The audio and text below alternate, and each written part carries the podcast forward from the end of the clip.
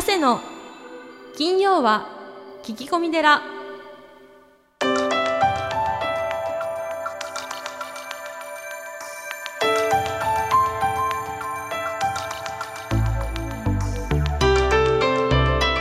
ようこそ架空のテラスタジオにお送りする長谷の金曜は聞き込み寺。ナビゲーターは通りすがりのナグーです。群馬県太田市は、えー、随願寺住職であられる長谷さん。どうぞよろしくお願いいたします、はい、よろしくお願いします、えーまあ、この6月よりですね、はい。えー番組も新たにリニューアルしてお送りしておりますがはい。月替わりで、まあ、この番組らしいゲストをお招きして、まあ、ゲストと長谷さんの対談を楽しんでいただきたいなと、はい。えー思っておるわけですが、まあ、今週はまた鬼丸さんですね。はい。はい前回に引き続き、えー、テラルネッサンス理事の鬼丸正也さんをお招きしてお送りしますが、はい。えー長谷さん、まあ、今年もですね、はい。まあ半分過ぎましたが、はい。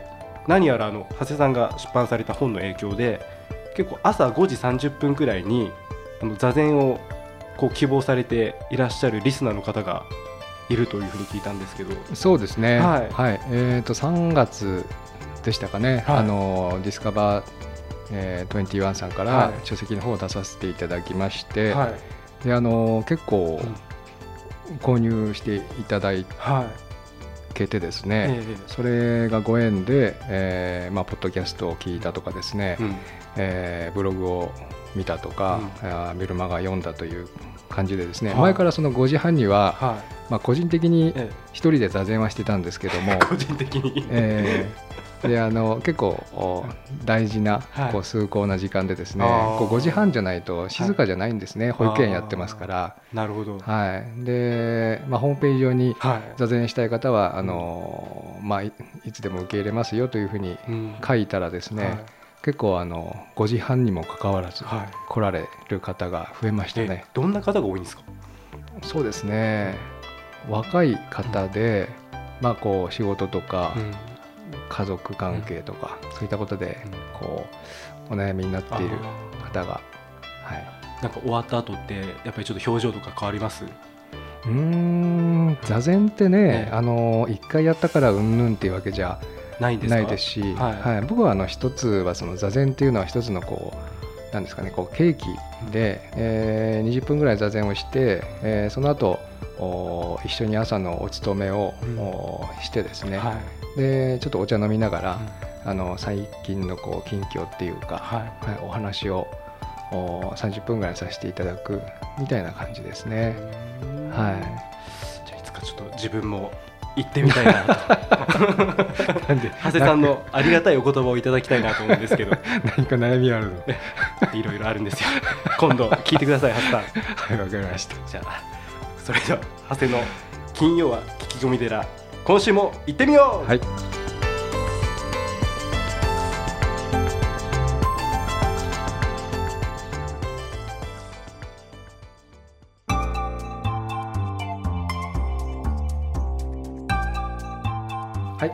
それでは引き続き NPO 法人テラルネッサンス、えー創設者理事の、えー鬼村正也さんにお話を伺います。はい、はい、あの講演会の時もですね、ええ。ーその私たちがこう普段食べている、はい。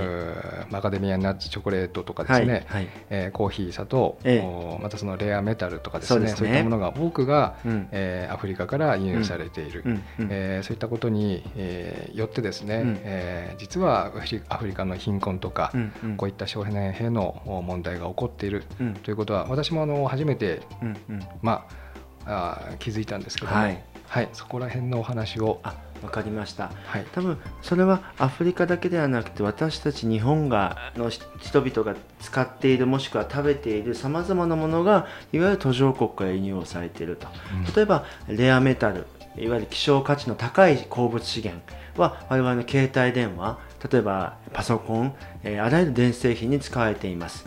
以前コンゴ民主共和国旧ザイールという国がアフリカのど真ん中にあってはい、この国で採掘されるあるレアメタルが携帯電話やパソコンに使われていて紛争を激しくしてるんだと。でこのコンゴっていう国では、まあえー540万人が20年以上の戦闘で亡くなりこれ第二次世界大戦が終わって最大の戦死者数なんですよね。はで今もいいろんな説あるんですけど1万人近い子どもたちが戦ってると、コンゴ民主共和国のジャングルの中で。あうん。でそれをはレアメタルや貴金属をめぐるいわゆる資源をめぐるものだと。でこれを知った時にまずショックを受けると思うんですね、うん。つまり支援をすべきかわいそうな子ども兵士ではなく僕らがの僕らの生活があの子ども兵士を生み出している可能性がある。もしかしたらそうかもしれない。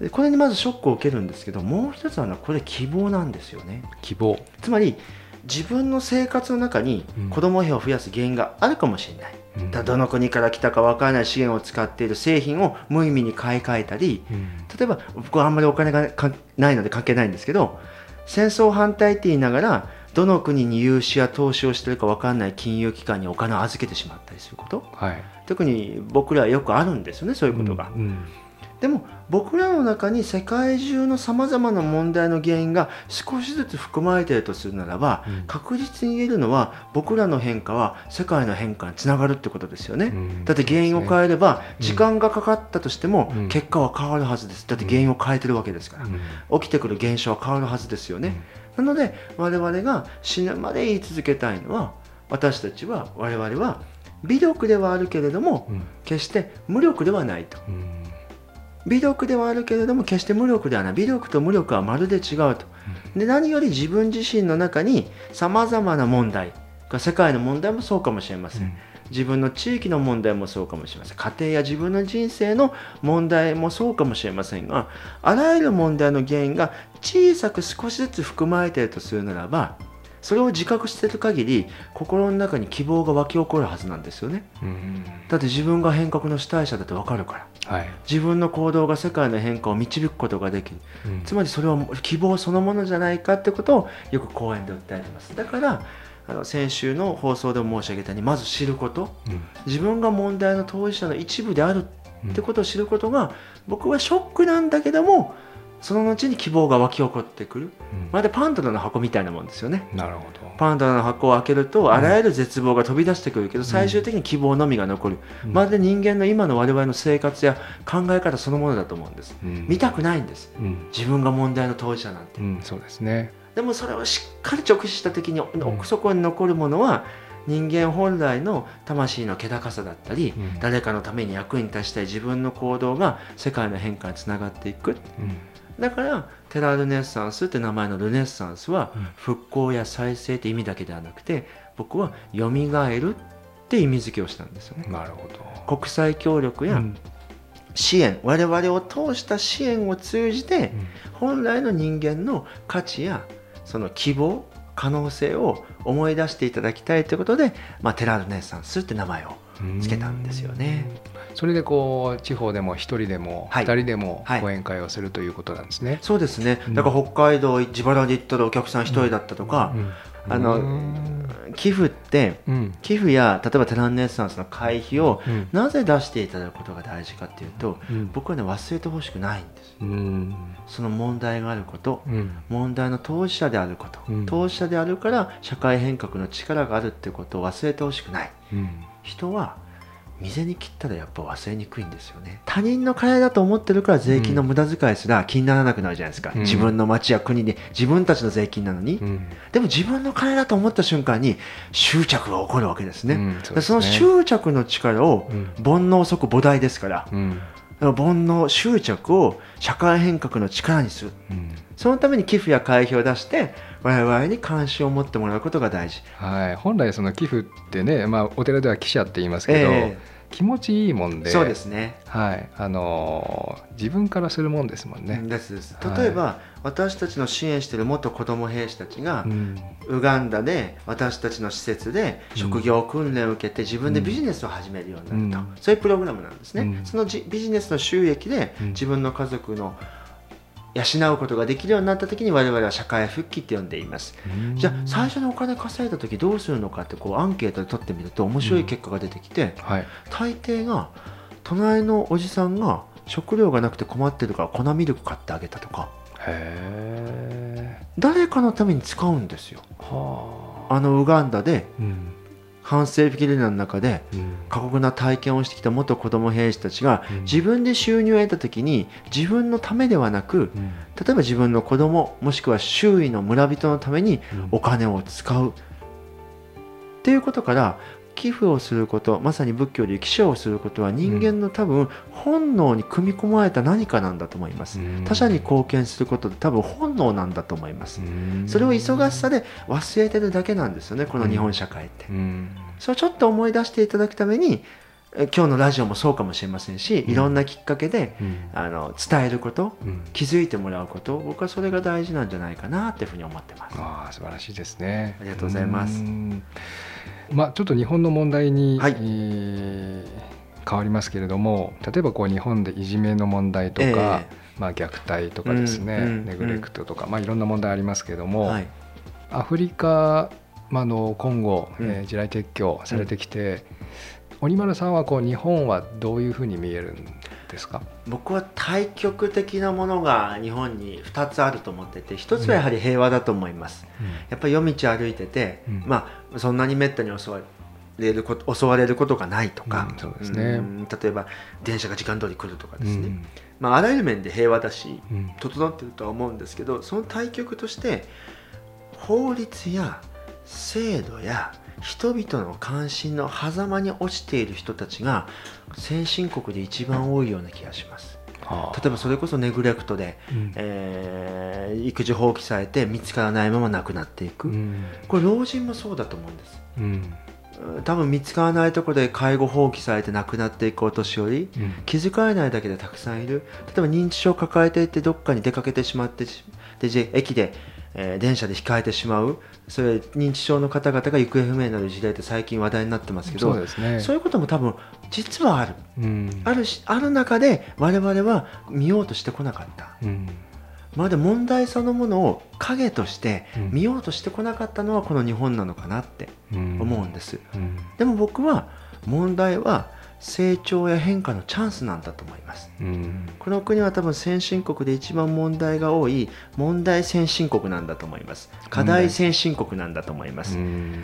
けれども課題先進国であるということは一つ一つの課題に向き合って解決をしていけば課題解決先進国になれるはずなんです、うんそうですね。そうするとそれはこれから発展しようとする途上国に対してうん。ヨーロッパ型でもないアメリカ型でもない第三の発展の道を提示することができるはずなんですよね、うん。今その過渡期に。いるだから一人一人が問題や例えばそれを生み出して制度や法律そのものいわゆる政治だったりうん。行政だったり自分の町の運営の仕方に関心を持つつまり公を担う覚悟っていうのがうん。これから必要になってくるんだろうなって思います。なるほど。私もあの青年貢献とか、ええ。あのしてますし、はい。そのお子さんがいらっしゃらない方の見守りですね、はい。そういったのもしてますけれども、うん。確かにあの制度としてはうんうん。こう抜け落ちている部分かな、うんうんやっぱりそういったところにこうお坊さんとかお寺とか神社、はい。そういったところがですね、うん。もっとあのこう手を伸ばせばいいなっていうふうにうん思ってますけれども、はいありがとうございます。はい。えーそれではあー時間になりましたので来週も引き続き NPO 法人テラルネッサンス、えー創設者理事の鬼丸正也さんをおお迎えしてお伝えいたします。よろしくお願いします。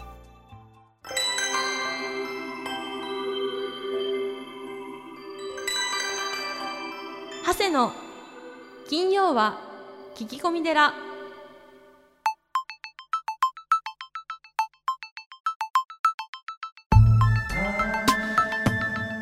の金曜は聞き込み寺いかがでしたか？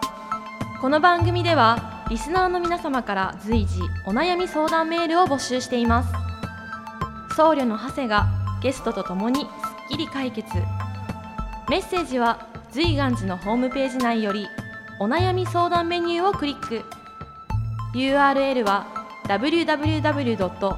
随願寺 .com www. 随願寺 .com ですそれではまた次回も未知なるテラスタジオで合唱